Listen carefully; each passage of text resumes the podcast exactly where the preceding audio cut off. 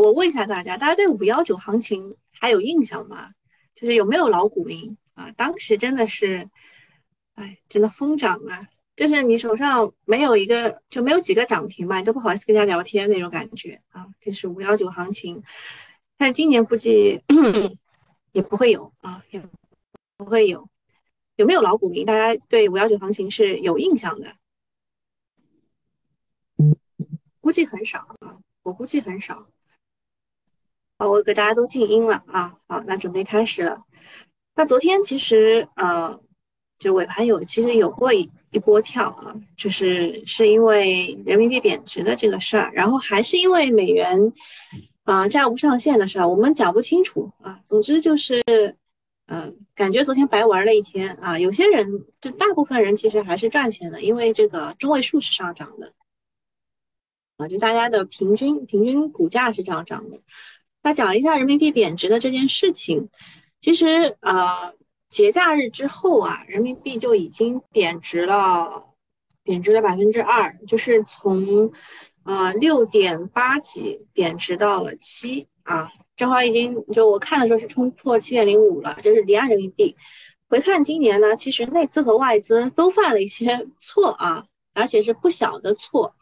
嗯，比如说外资，外资呢，他们在一月份就流入了一千三百多亿。嗯，他们是为什么会犯这个错呢？这个是因为。啊，他们参照的是欧美国家的开放式的模式，他们开放之后呢，就是消费呢是快速的复苏，经济这个复苏呢也是立竿见影，但是没有想到啊，中国啊国内的经济结构还是以出口和制造为主的，而基建只是托底，消费也是不堪重负，不堪重担啊，也没有反弹很起，反弹的很起来。我记得我两月份的时候跟大家讲过，那个东北证券有一个叫付鹏的人，他讲了今年就是强预期，啊弱现实。这当时大家还对他嗤之以鼻，说两月份市场反弹的多好呀，对吧？各种题材都出来了。结果没有想到他讲的是真的啊！到你到五月份来看的时候，你会发现他讲的是对的，就是弱复苏嘛，啊，然后三四月份随着高频数据的走弱，预期又开始向下扭转。但是外资干了些什么事情呢？外资是用他们自己的这个这个恢复速度来衡量了我们，啊，他们一月份的时候就流入了一千三百多亿，二月份到现在总共才流入了四百亿，就是他们最开始的时候啊怼得很开心，现在被开始怼的有多深有多开心，现在被套的有多深。呃，那个东东来问这个离岸人民币现在还在贬吗？确实还在贬啊。还在贬值，嗯，这个你又你又这个怎么说呢？你又知道它不是我们也下的一盘棋嘛？嗯，人民币的事，然后内资呢？内资其实跟外资不一样啊，他们精明着呢，啊，他们也在参考海外的疫情的复阳的模式，啊，但是呢，我们参考其实香港和新加坡这一块的。啊，在开始计算第二波和第三波的时间啊，然后就开始在消费、地产等行业里面预期博弈，镰刀互割；在新能源行业里面呢，就砸嘛，就玩顺境反转，就是太好了，就不可能更好，所以就砸，完全没有意识到跌了好几年的计算机行业迎来了技术革命啊。还有就是他们持股啊越少的呃这个中特股涨得越好，对吧？这个内资呢也犯了点错。而我们股民呢，总有看不懂的题目，呃，给我们好多新的东西啊，所以呃，市场就三百六十度无死角的突突突突机关枪，总会突突到我们的知识盲区啊，所以整个的就是前前五个月吧，前五个月其实你要说赚钱肯定是赚钱，但是呢，你还回去多少我就不知道了啊。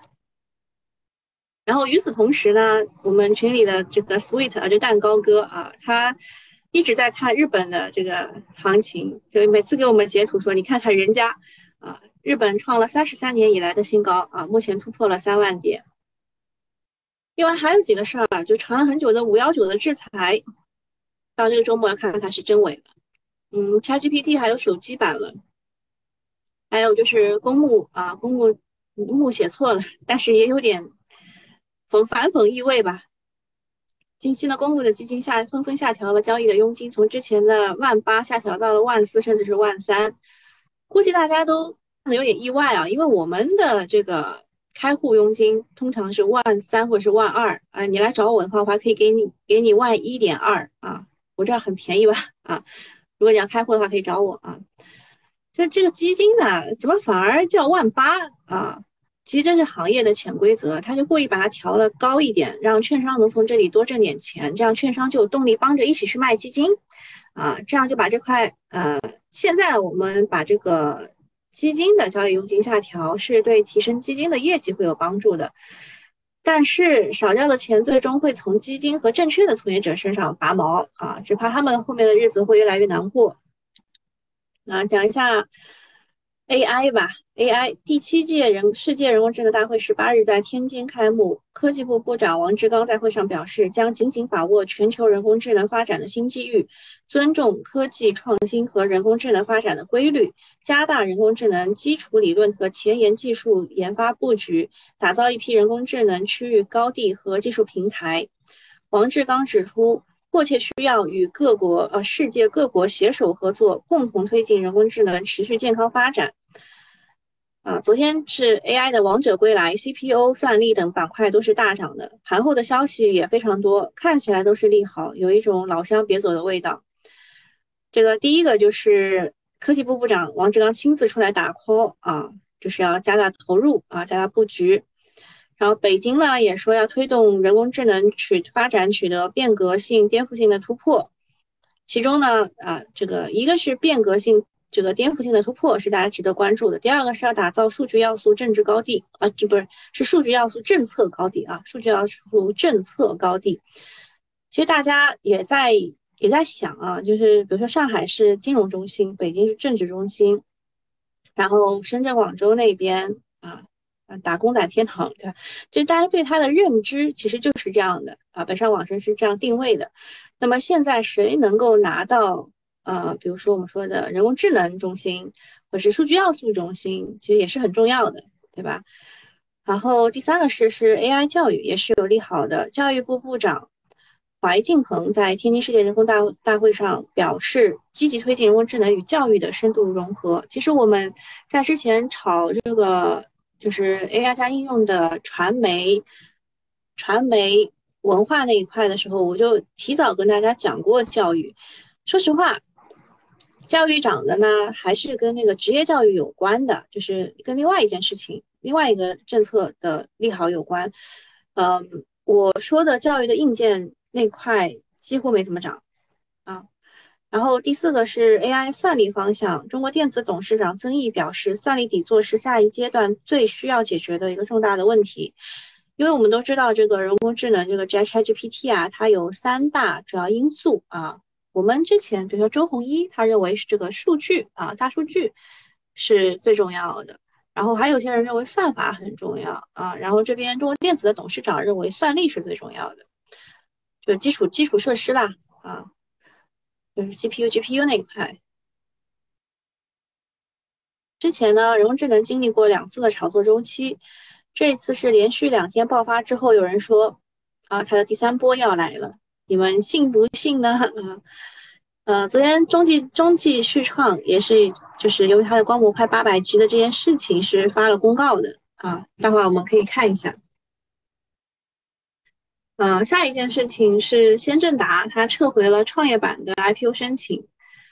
嗯，主要是这样的，他撤回了创业板，想要在沪市的主板去去这个上 IPO。嗯，之前就在创业板上要募六百五十亿，实在是，嗯，这也太惨。如果他真的上的话，创业板就会被他绑架嘛。然后现在。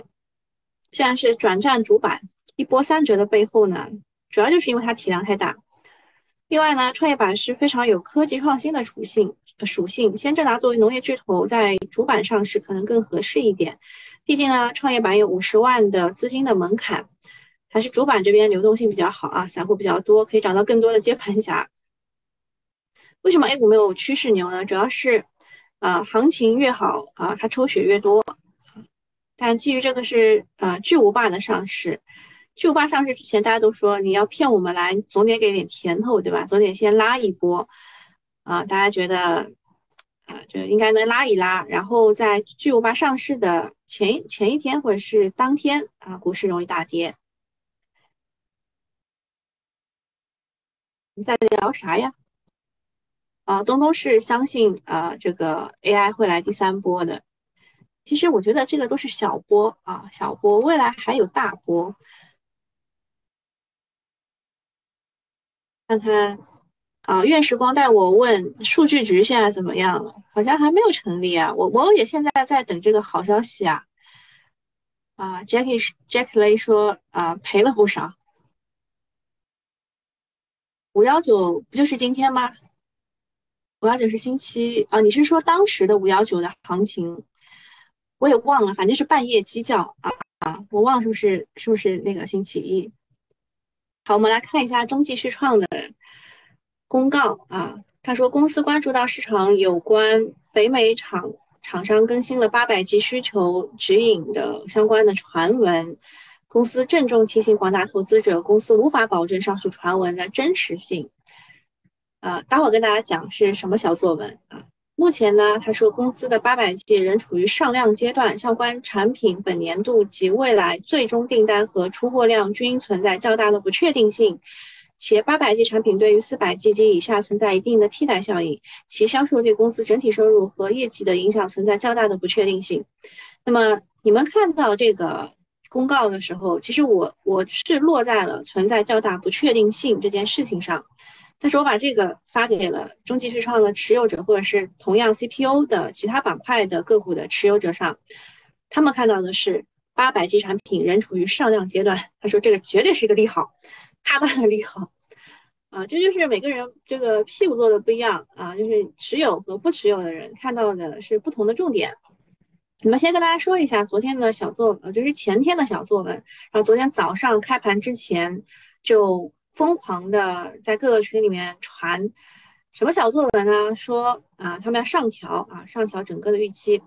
英伟达和谷歌对明年八百 G 光模块的需求从三百五十万飙升到七百万只，简直就翻倍了啊！中期续创竞价，然后高开百分之十二，随后就二十厘米暴暴力的涨停，带动了整个 CPU 和整个的 AI 板块。不过呢，前面又说光模块被砍单，现在又说大规模加单，现在券商开口就是吹，也不用太当真啊。整体的 CPU 这个方向，我之前也跟大家讲了，就是液冷和 CPU 是大家很关注的点。为什么呢？因为它是一个增量的方向啊，反正风浪很大，鱼也很贵。逻辑上来说，其实就是如果你站在一个呃没有。买到八百 G 公司的人来说，你会不会觉得它很高估啊？就觉得啊，一套大模型需要的八百 G 的模块不过是数百条，你这个，嗯，就当时的小作文吹的是一千万条啊。后来就是问了一下这个券商，他们说可能就五百到六百这样的一个数，但是五百到六百也是翻翻倍的感觉了，嗯。他说：“你这个一千万条，你得 要多少大模型？最终感觉是一地鸡毛啊！但是呢，啊，但是说实话呢，嗯，它的就是就是增量，就是在国国内市场上，我们能参与 GPT 这件事情的增量，只有液冷和嗯这个光模块，嗯，当然还有光芯片这当中的一些东西啊。”啊，都是二十厘米涨停了。如果你们很感兴趣的话，你就去翻一下昨天二十厘米涨停的那些个股。在 A 股混呢，永远要明白消息加风口才有效果，不然就很容易买套的。那昨天 AI 的大反击，本质上呢，啊，有超跌反弹的概率啊。之前跌多了，资金就形成一致预期，所以就暴力买盘。不管怎么说呢，市场有局部的赚钱效应也是一件好事情，会吸引老乡来玩。等成交量起来了以后，其他的板块也会也才会有轮动的机会啊，不然就死水一潭了。那大家可能不太清楚这个这个啊 CPU 是怎么样被炒上去的，就是大家的预期。一开始呢说今年只有六十万六十万条啊六十万条，然后呢啊就是各种开会开会啊开开电话会，就就他们一拍脑袋按计算机啊，觉得今年可能会有两百三十万条，明年可能到三百五十万条。然后呢，啊，这个就是有些乐观的会到五百万条。然后昨天一吹吹到一千万条，啊，一千一千万呃一千万只一千万只啊，这你你会你就会觉得他们都是拍脑袋想的，而且就是他吹的是明年的你。你今年很难去预测到底明年怎么样，你也不能证实它是一个假的消息，就很难啦啊，很难啦，就是靠信仰啦。那么我们看一下卖方啊对于八百 G 大单的呃这个加单的看法，市场传言呢，二四年八百 G 的需求是七百到一千万只，他们经过多方的研究啊求证，传言是半真半假啊。第一点。他们认为，二三年八百 G 的光模块需求指引已经从全年的七十万只上调到啊一百二十万只，这个是有啊订单的依据的。就今年的是有订单的依据的，就是它股价其实已经涨好了啊，一百二十万只我们今天涨好了，然后就开始涨明年的了。然后考虑到各方的需求，八百 G 的光模块的需求预定呃就是预测定义为五百到六百万只的标准品啊标准品相呃标准品相对合理。强调二四年是预测，跟二三年的订单指引是不一样的。然后这一次的五百到六百万上调，很多朋友说这个跟 GPU 等其他环节对不上。然后他们强调这个是对二四年的预测，具体明确的订单类型指引，正常是在每年的十到十二月份才能够给出。好，这个是卖方的一个看法。然后下面还要再讲一下徐翔的后续，华丽家族啊，他披露了股价异常波动的公告。啊，说这个泽熙投资准备通过向公司提名董事的方式监督华丽家族转型发展的新闻。然后公司目前主营还是房地产开发，未来发展重心是不变不变的。徐翔对华丽家族说出忍无可忍之后呢，股价三天两板，妥妥的是有妖股的气质。看来我们这个老徐的影响力还是很大的，起码在散户当中是一呼百应的。当然呢，徐翔不满是因为他二十个亿跌到两个亿，忍无可忍。而持有华丽家族的股民不满，也是看到股价萎靡不堪，同样也不能忍啊，这是共同的利益。这次呢，徐翔振臂一呼，股东大会全部议案投反对票啊，会不会赶现在的大股东落马？这也是有可能的，毕竟大股东的持股也只有百分之七点几嘛，啊，很少，其他股东只要团结起来，就可以让徐翔的推荐就董事会通过。这个事儿在 A 股史上也可能会画上浓墨重彩的一笔，静静待接下来的表演吧。那华丽家族如果主业还是房地产的话，估计一到两年内股价也不会有什么起色的。如果他要搞重组推概念，可能也会大炒一波。嗯，那如果到时候徐翔他自己解套的话，跟风的散户会怎么样呢？就是有点难讲啊，因为他之前的风格也是不那么友好的。啊，其他的信息啊，就那个。先讲一下你们对徐翔了解吧。徐翔就是 A 杀的发明人啊，就是 A 字 A A 顶，就是他他发明出来的。就是怎么说？他是划线人。当时当时这种小的股票，被他掌握到，比如说百分之五十以上的这个流动流通盘以后，他就可以乱搞了啊。当时搞他也是有一方面是这个原因。好，其他的信息，嗯，说这个。电池级的碳酸锂价格均价重回三十万元一吨，之前跌到十七万啊，二十万以下没人要，现在回到三十万。后面有一段时间呢，锂盐价格会逐步的去寻找它的中枢，市场对产业链公司的业绩预期也能够稳定下来，是好事儿。下面三六零的周鸿祎说，大模型是工业革命级的生产工具。啊，我们先别说他这个红衣教主他们自己的模型做的怎么样啊，这感觉他理解还是蛮到位的。大模型带来的变化很大，现在大家可能还感受不到，但是下半年肯定会有一些的体会。要保持开放的态度去面对 AI 的变化。像我之前啊，就是最早的时候跟大家说的，就是 GPT 可能会替代一些高知人群的工作，就包括建筑师啊、美术 UI 啊这种，就是。嗯，工资还不低，然后呃，也也没有，就是怎么说呢？就反正就很容易被替代。相反是，嗯，服务性质的，或者是呃，这个劳劳动者啊，还比较难被替代。但是还是要去想办法用 AI 来帮助你完成工作，让它成为你的小助手。这个就是大家炒股的人一定要就是开放啊，对这个态度要开放。下面再讲一下这个中特估的事儿。数个央企相关的 ETF 都达到了募集的上限，它就是二十亿嘛，它它这个一个 ETF 募集二十亿，将进行就按比例的配售。从目前的情况上来看呢，央企的 ETF 还是比较受欢迎的。那么，如果你想要买这个新发基金买不进，或者是买很少，那市场上是有两个品种，一个是央企红利 ETF 啊，主要是低估值加上高分红，最近也是有过一波上涨的。另外一个就是我看好多大 V 都在推这个央企创新驱动 ETF，就是五幺五九零零的这一家，主要就是因为，嗯，就是上头的那那个文件当中写的是要央企加上科技创新啊，这这个这个 ETF 正好是两个的这个重叠啊，重叠叫这个交集。第二件事情是关于抖音的，说美国的一个州叫做蒙大拿州啊，它在。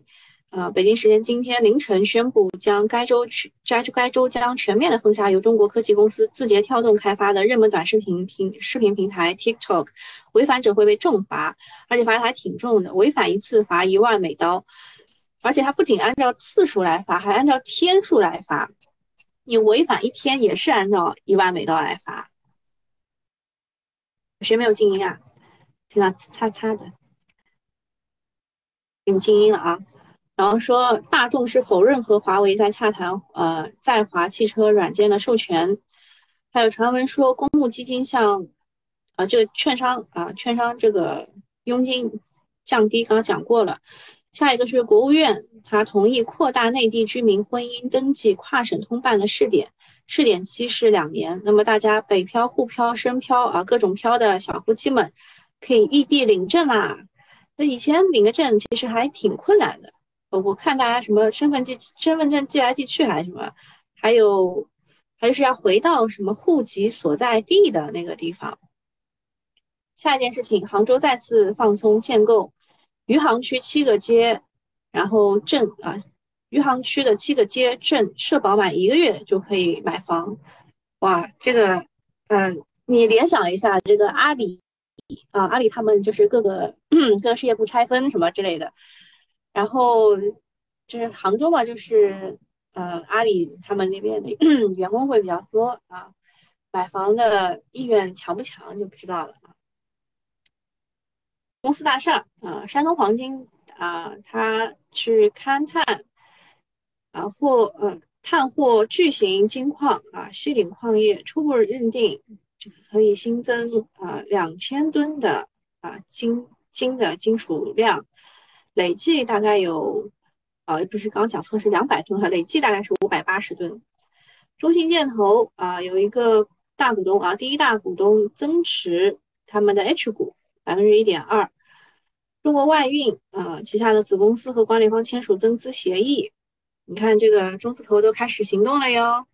我这两天就昨天吧，我昨天刚去，我昨天从早上十点多录到了下午两点多。就呃刚录完了这个中特估的题材的讲解，就蛮长的，大家也可以找牛弟要一下。就现在还在制作当中吧，啊中还两个中啊，还有一个是国瓷材料啊，国瓷材料是孙公司，你一千三百五十万欧元受让德国的一个股权，中材国际。和沙特南方省水泥公司签订了三点三亿美元的工程总承包的合同牌，也是中字头。呃，渝三峡 A 控股股东拟变更为渝化新材料。啊，溧阳芯片拟不超三点五亿元设立两家全资子公司。华明装备参与新加坡的 JTC 光伏项目投标。华源控股啊要回购股份。广州港以二十亿元投建南沙国际港航中心项目，但是好多中特估的股啊，好，大家有什么问题没有？没问题，我们去看一下现在的这个集合竞价。我是昨天的，这是昨天的啊，我们退退出，重新进一下。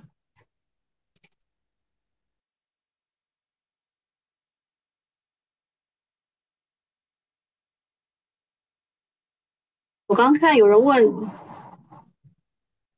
说这个是五幺九二十四周年啊。然后我说这个世界人工智能大会是在天津举办的，然后平常心就是说天津，天津有三六零，有中芯国际，还有中环。嗯，今今天是五幺九的二十四周年啊，而且今天还是还是交割日。天津以前喊是东方威尼斯小伦敦，现在天津想要做中国的数据中心。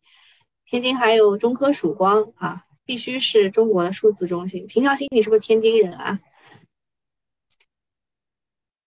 好，今天来看的话，概念板块当中，MCU 芯片是涨得比较好，就前一阵子是跌的也是很厉害呀。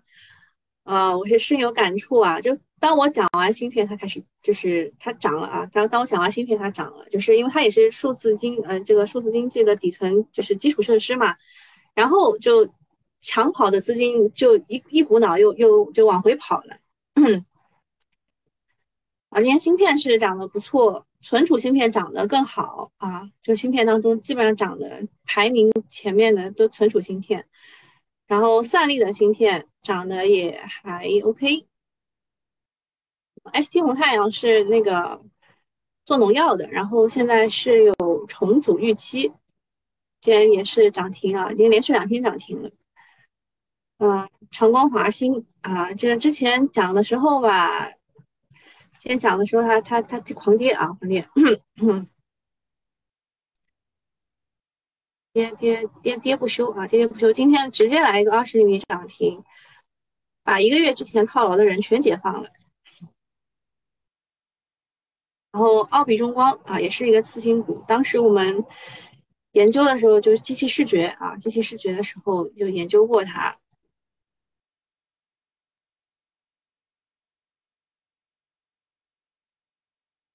啊，明治电器昨天有一个这个啊电话会，是讲这个特斯拉的人形机器人当中的，就是它那个哎太空杯吧，啊是做的比较好。你们对太空杯有什么了解吗？呃，深科技，深科技是就很很多人来问啊，其实它是长兴的供应商啊，就是长兴存储啊，给它做封测的，很多人来问这个股。长电啊，长电是，啊，是，哎，我这边没写啊，那不告诉你们。长电也是和一家晶圆商是厂商是有有关联的，大家应该有记得吧？我讲了很多遍的。看一下，这跌的比较多的啊，CPU，CPU 就，其实。其实 CPU 这个事儿吧，昨天是确实涨多了，但是大家要关注的是谁呢？还是中继续创啊？它是呃比较正宗的，还有一个也比较正宗，三个字的，大家能念出来吗？跌的比较多的是也是 AI 这一块的，游戏也跌了，AIGC 啊这些就是跌的比较多。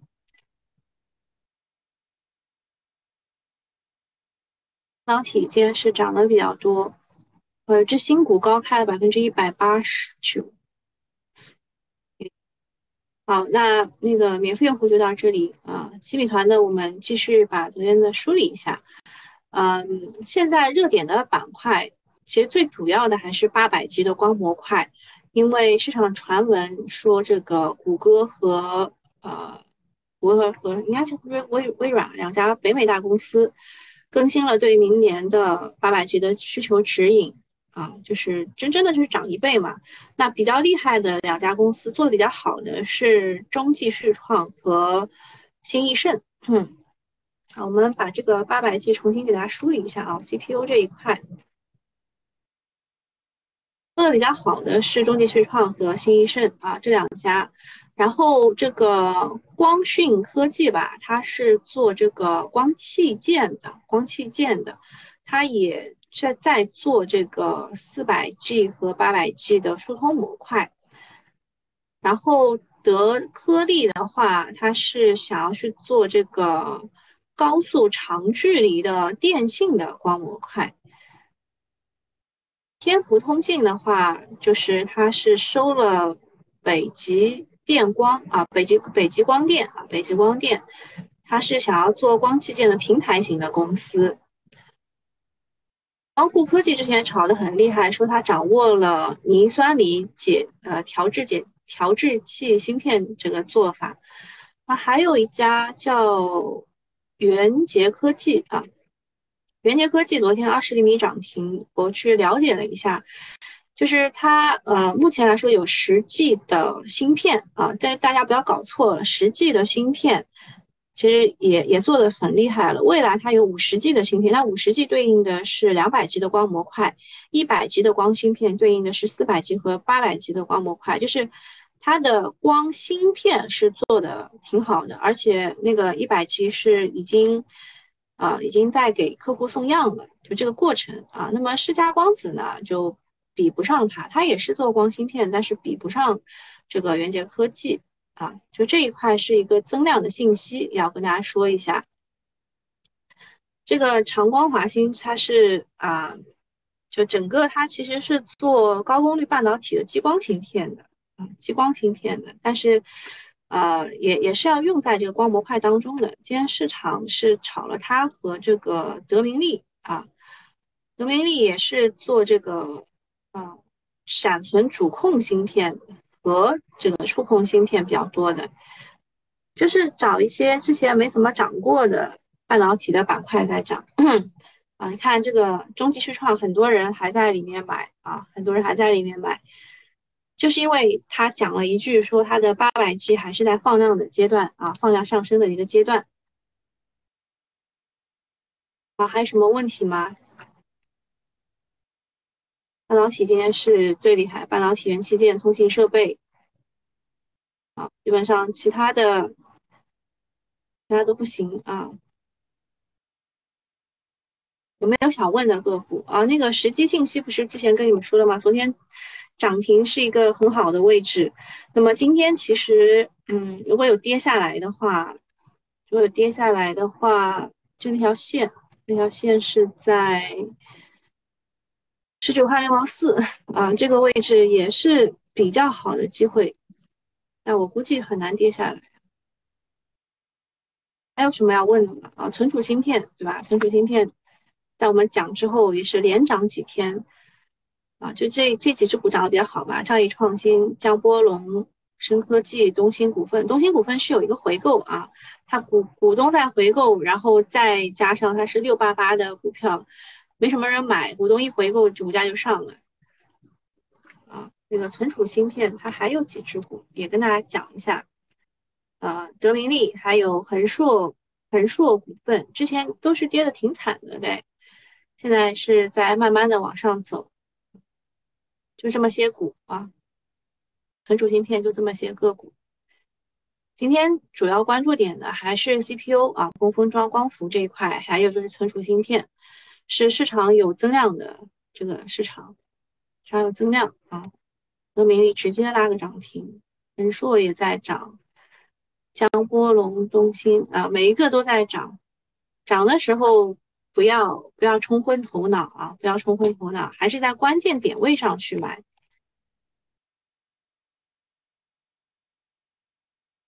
像这个它的关键点六十五块啊。好，那今天差不多就到这里了，好，我们下次再见。呃，周末的话有新米团的直播啊，周日下午两点半，大家记得来。